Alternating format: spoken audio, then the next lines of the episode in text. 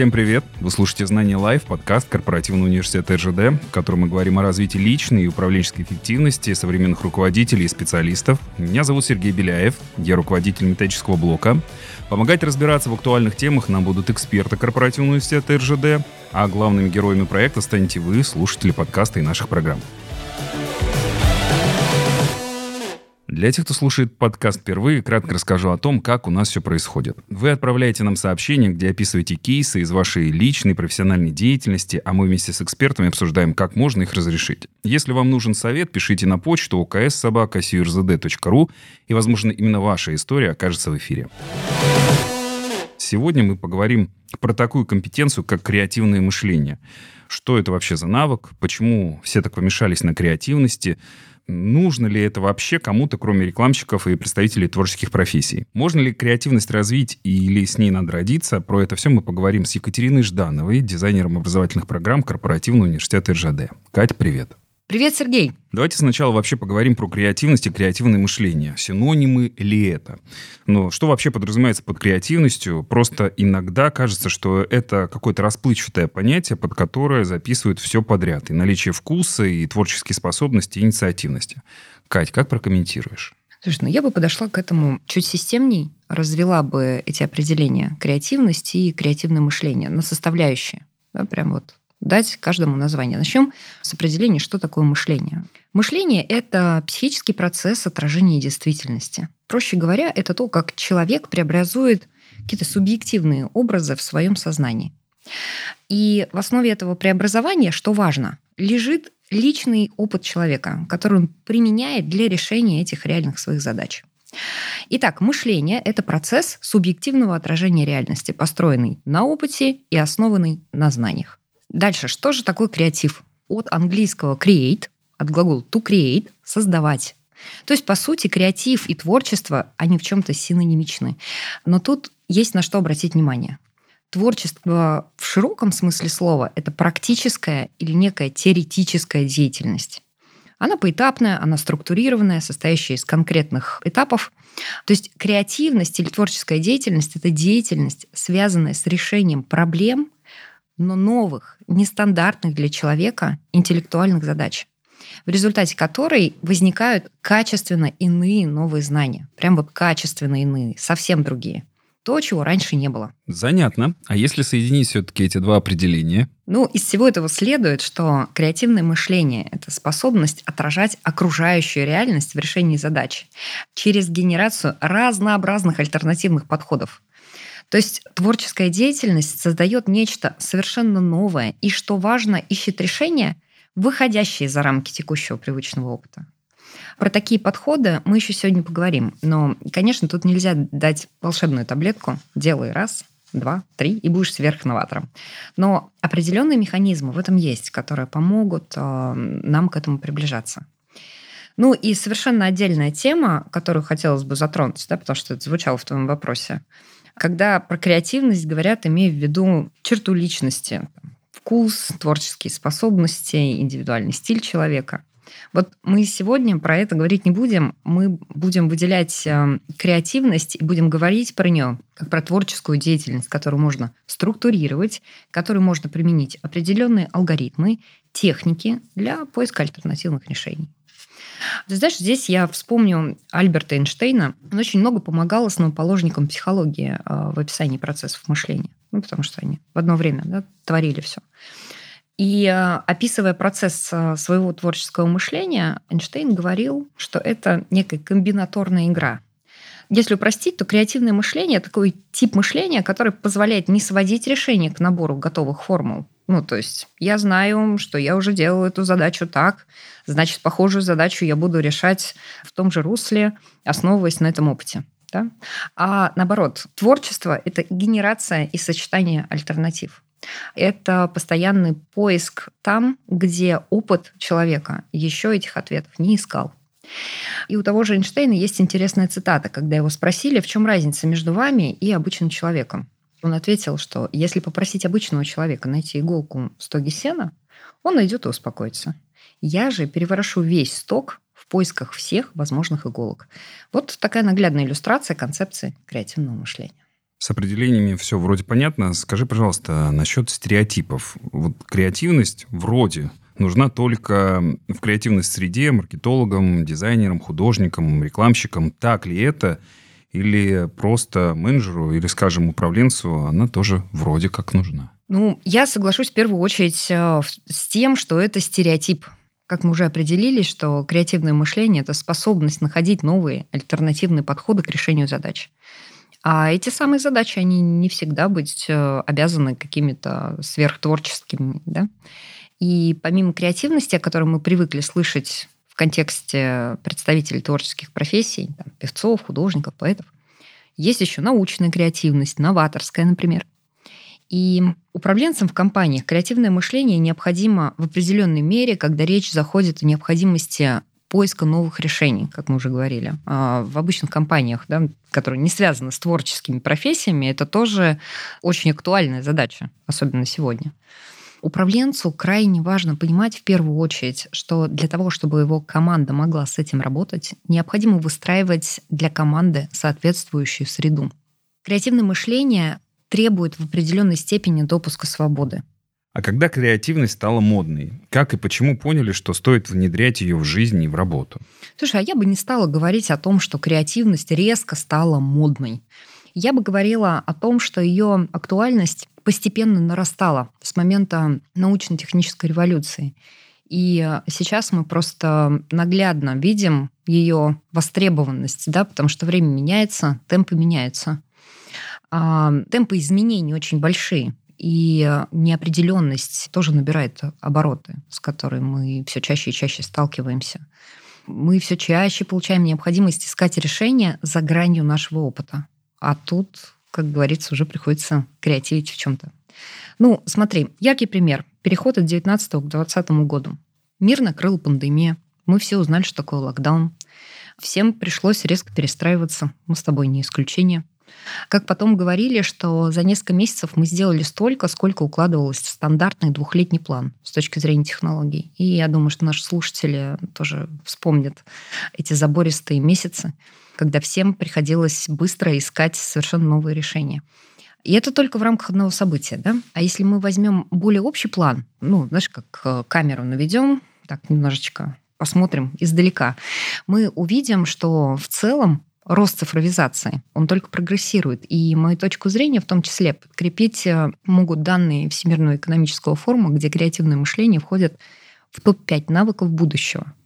Туда же относится и критическое мышление, кстати, про это тоже сегодня хотела сказать. Они очень дружат. Критическое мышление и креативное мышление. Почему туда и критическое мышление относим? Поскольку нарастает объем информации и необходимость ее корректной переработки в условиях сверхскоростей важно еще не только, какой новый процесс мы изобретаем, да, но важно еще и впоследствии оценить, как он будет внедрен, что за этим стоит, и способность посмотреть трезво а, эту историю. Отлично, спасибо большое. Как именно развивать креативность, мы расскажем позже. А теперь давайте к историям слушателей. И у нас есть аудиовопрос. Привет, мой любимый подкаст «Знания Лайф». Я бы хотела задать вот такой вопрос. Недавно я пришла работать в компанию на позицию руководителя отдела.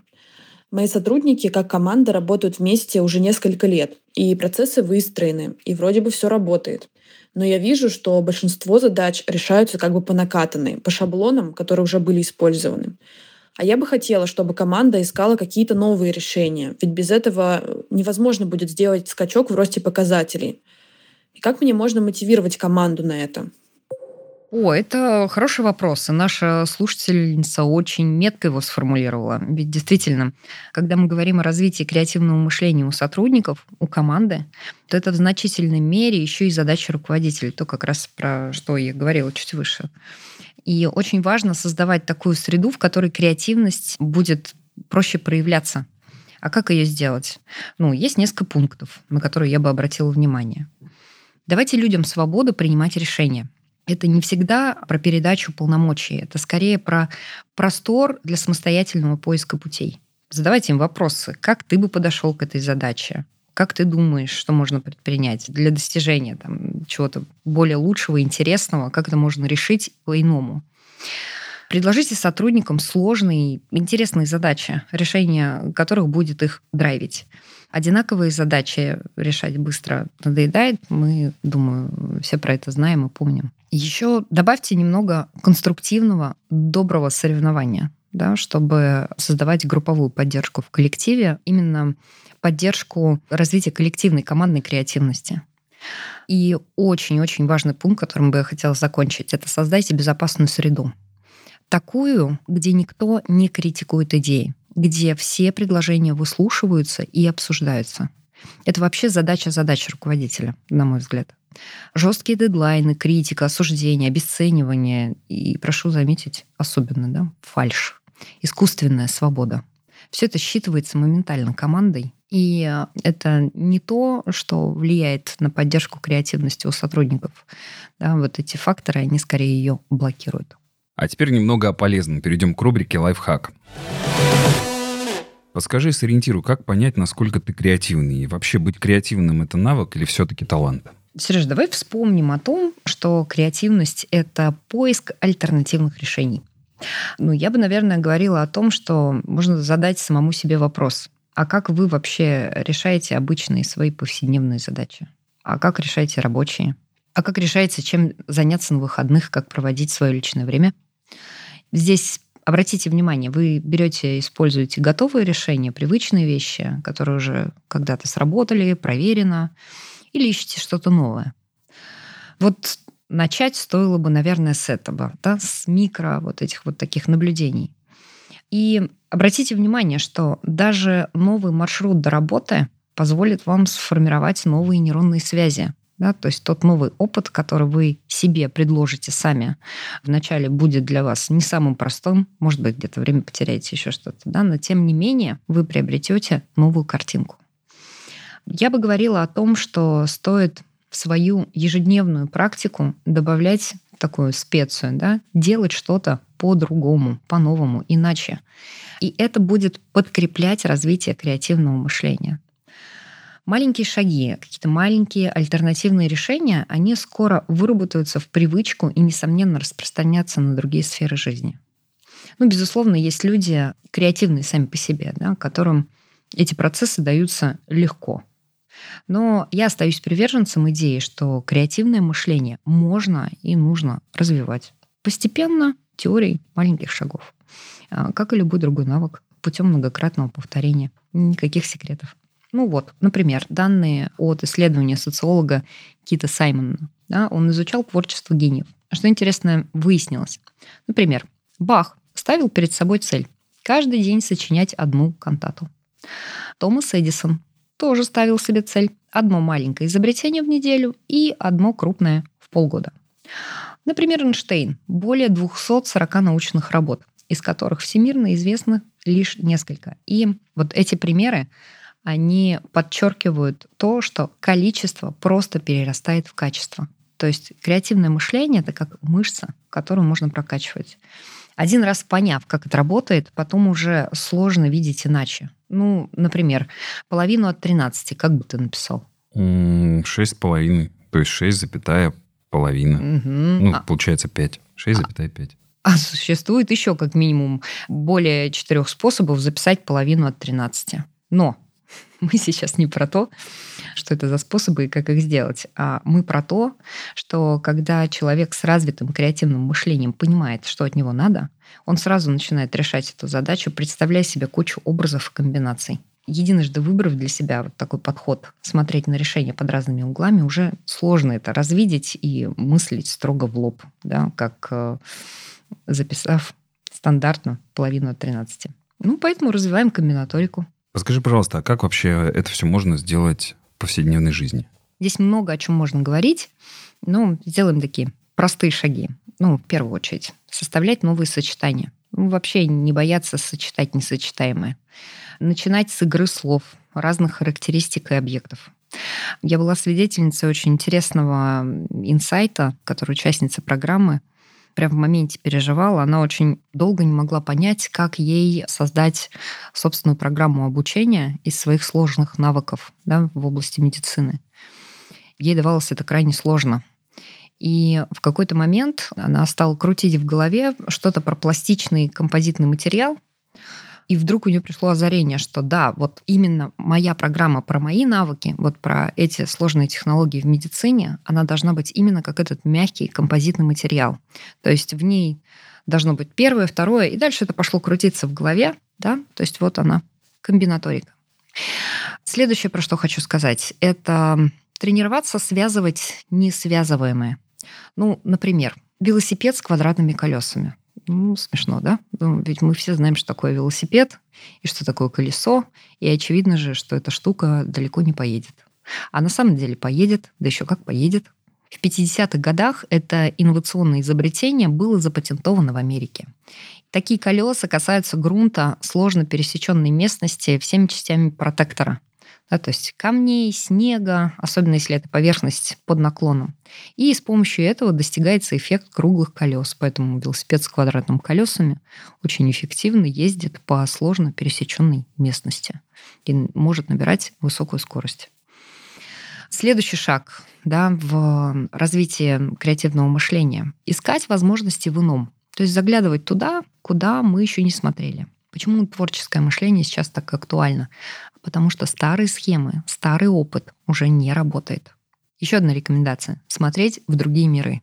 Метафоры, аналогии с другими решениями, например, природными. Да, все это можно подсматривать и, подключая комбинаторику, думать, что мы можем оттуда взаимствовать.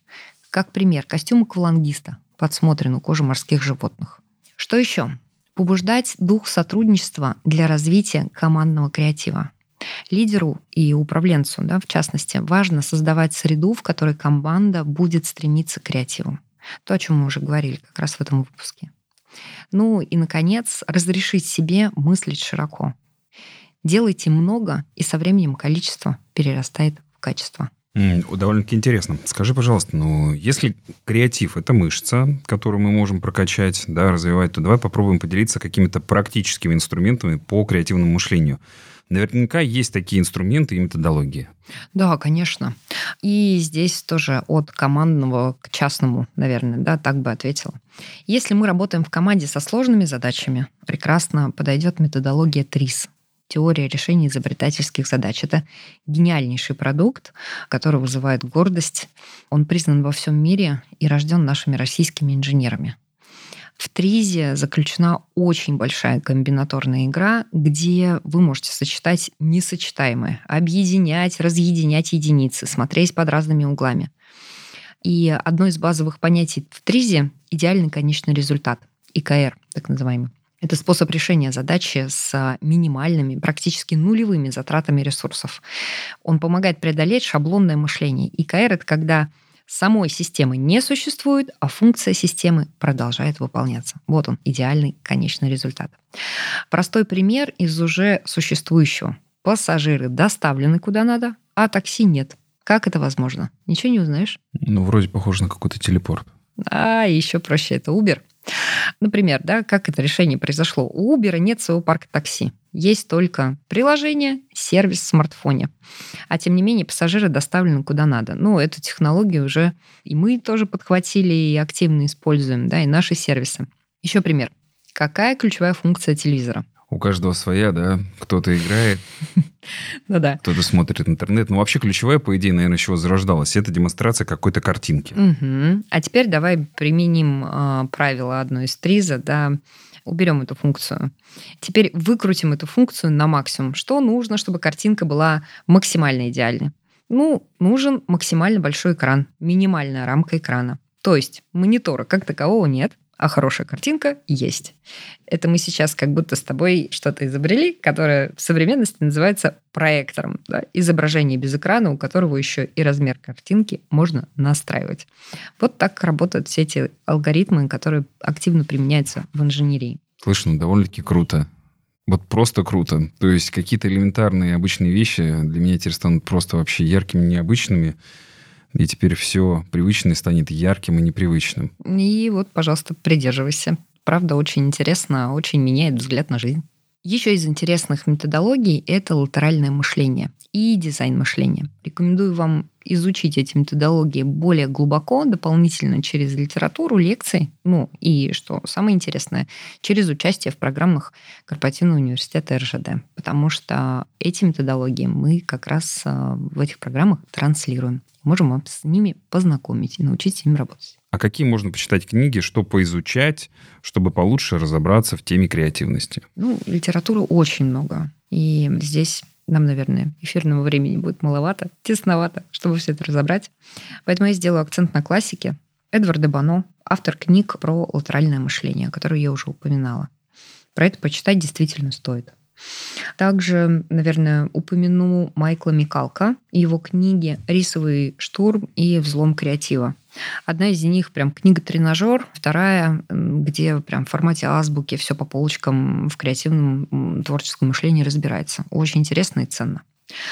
И особенно рекомендую нашего автора, Ветаса Разностороннего, его книгу «Тренажер. Есть идея», канал «101 метод креативности» в Телеграм.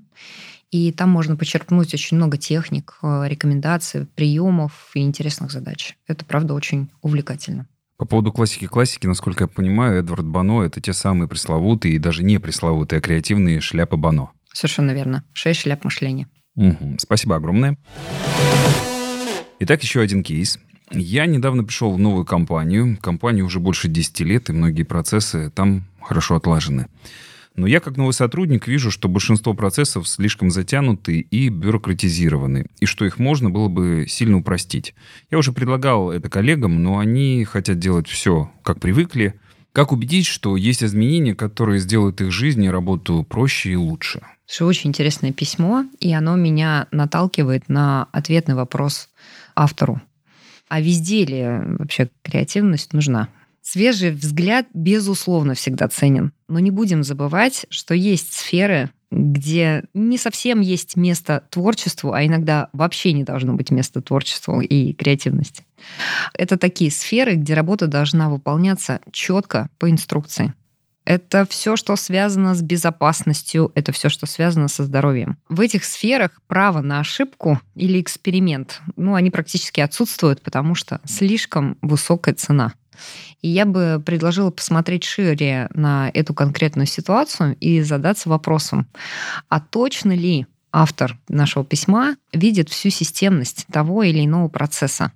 Какие есть причины так называемой бюрократизации? Возможно, что именно эти процессы, они страхуют компанию от определенных рисков, которые могут быть реально очень велики при допуске ошибки. И как новый человек в компании, да, он склонен видеть только одну сторону. Но, возможно, есть и другая, которая не оставляет альтернативы выстраивания процессов другим образом. Но если вы широко, системно и критически посмотрели на ситуацию, и вы уже понимаете, что изменения действительно могут быть уместны и принесут пользу компании, то сформулируйте готовое решение, оформите концепцию, просчитайте выгоды компании, например, да, от перехода к новой системе. Это вообще отдельная история. То есть есть сложная система, как сгенерировать новую идею. Ну и совершенно отдельная история, это как ее продать. И очень часто креативные идеи — это не просто про креатив, про что-то новое, яркое, интересное. Это часто еще и про то, как систематизировать эти изменения, как просчитать выгоду, как продать свою идею, как ее донести до лиц, принимающих решения.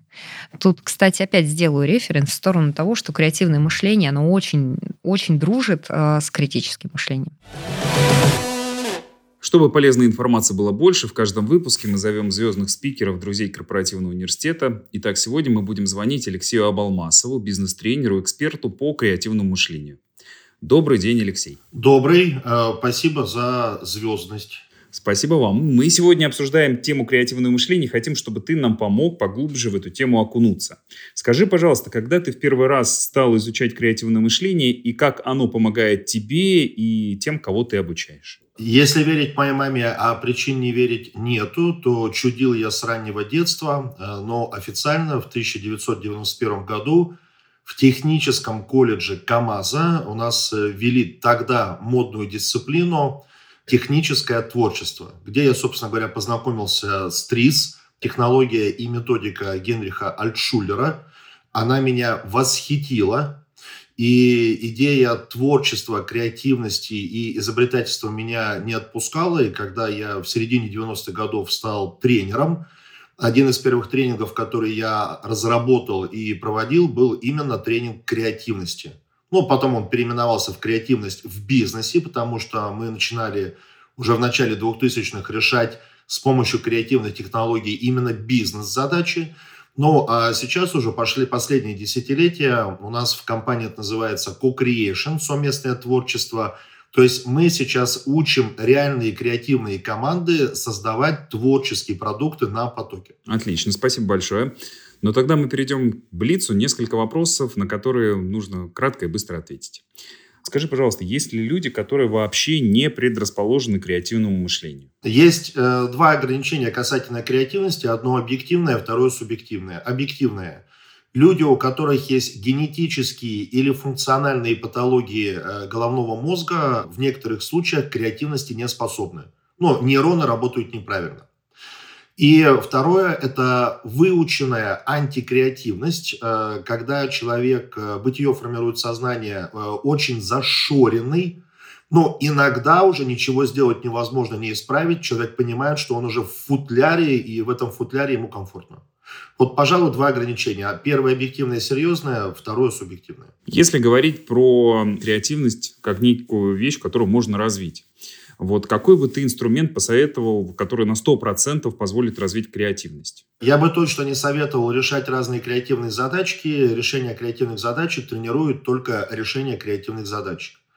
В основе креативности всегда лежит опыт, его должно быть много, он должен быть разный. Ну, такой опыт называют полимодальный, да, вот по разным каналам он пришел, там, на уровне ощущений и так далее.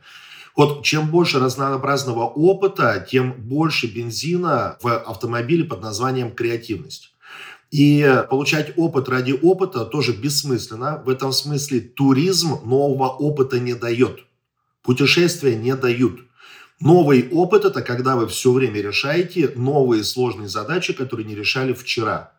Чем больше вы решаете этих задач, тем больше и крепче у вас фундамент креативности. И креативность начинает буквально проявляться и в жизни, и в работе, когда вы, если мы говорим про профессиональную область, накопили до 50-55 тысяч, сейчас выругаюсь, профессиональных паттернов. То есть хорошая креативность подразумевает очень долгий период созревания и подготовки. Вы должны стать экспертом в какой-то области. На пустом месте без опыта креативности не бывает. Случайное попадание, да, креативности как процесс, как на потоке, как на конвейере, нет. Подскажи, пожалуйста, с какими задачами креативность помогает лучше всего? Вообще с любыми. Ну, как-то. Если ты повар, то с кулинарными. Если ты инженер, то с техническими. Если ты управленец, то с управленческими. Другое дело, что Генрих Альтшулер создал вообще единственную в мире технологию творчества. Других не существует он действительно разработал алгоритмы, приемы и процедуры, которые позволяют, в принципе, любому человеку, который не имеет тех самых генетических и функциональных ограничений, но создавать творческие продукты на потоке. И именно в силу этого решать технические инженерные задачи проще. Есть э, проверенный годами инструмент. Во всех остальных случаях каждому творцу и каждой креативной команде приходится торить свой путь, ну, искать свои инструменты, это занимает время, и это непростой процесс. Это волевое усилие и терпение, настойчивость и упорство. Mm, отлично, спасибо большое.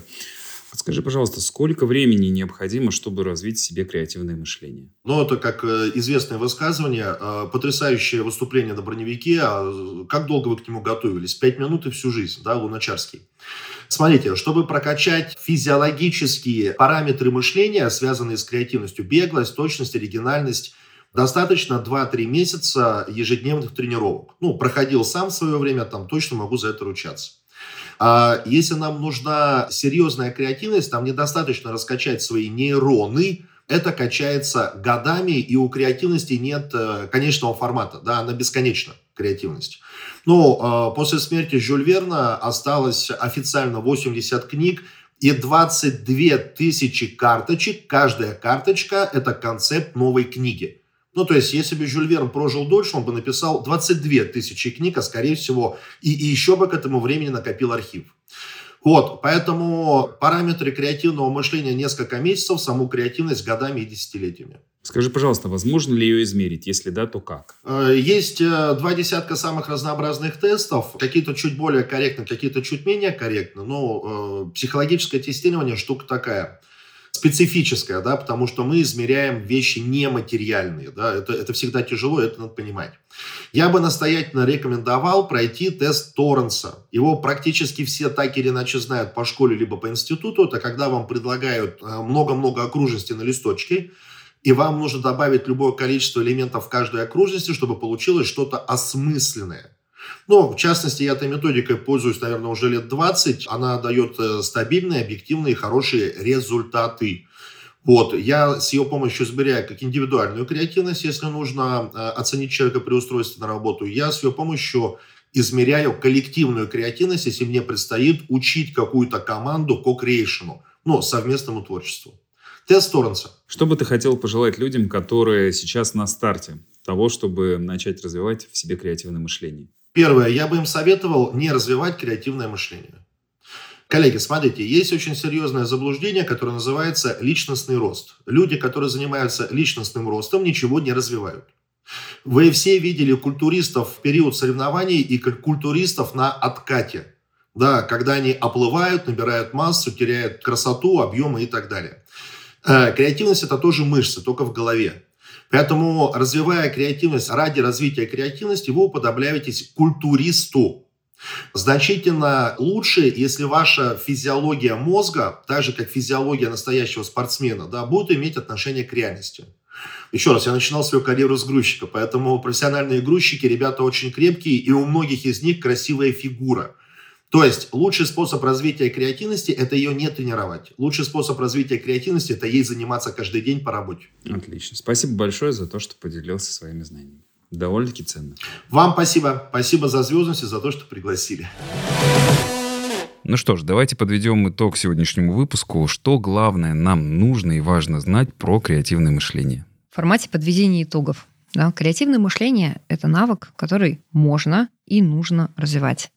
Креативное мышление пригодится там, где необходимо искать совершенно качественно иные решения задач и ответы на вопросов, а, там, где у нас нет еще опыта. С точки зрения рекомендаций, что мы можем делать для его развития? Начинайте развивать креативное мышление с маленьких шагов. Делайте повседневные рутинные дела совершенно непривычными, новыми для вас способами. Ну, просто держите ручку в другой руке несколько раз в день, не в той, которую вы привыкли писать. Практика, практика, еще раз практика. Количество со временем перерастает в качество. Это мы уже сегодня тоже проследили. Подробнее познакомьтесь с креативными технологиями и методологиями и попробуйте в формате маленьких простых решений применять их в своей повседневной жизни. Спасибо большое за то, что пришла и поделилась с нами своими знаниями. Ну а мы с вами прощаемся и напоминаем, что свои истории о том, с какими вопросами вы сталкиваетесь на работе и в жизни, вы можете оставлять на почте okssobaka.surzd.ru. Не стесняйтесь присылать голосовые аудио-вопросы. Мы, наши слушатели, всегда рады с вами познакомиться поближе. А еще вы можете поддержать наш подкаст и поставить нам сердечко, если вы слушаете нас на Яндекс Музыке, поставить оценку в Apple подкастах или даже оставить там свой комментарий. Пишите, как вам наш подкаст, как вам наши спикеры и что полезного или не полезного вы почерпнули из наших выпусков. Нам важно ваше мнение. Я с вами прощаюсь. Это был подкаст Корпоративного университета РЖД «Знания Лайв» я Сергей Беляев. Пока-пока. Мы теперь будем друг друга называть Катя креативный, Сергей латеральный. Я тебе в следующий раз буду при закупке говорю, Сергей, смените шляпу вообще. Да, да.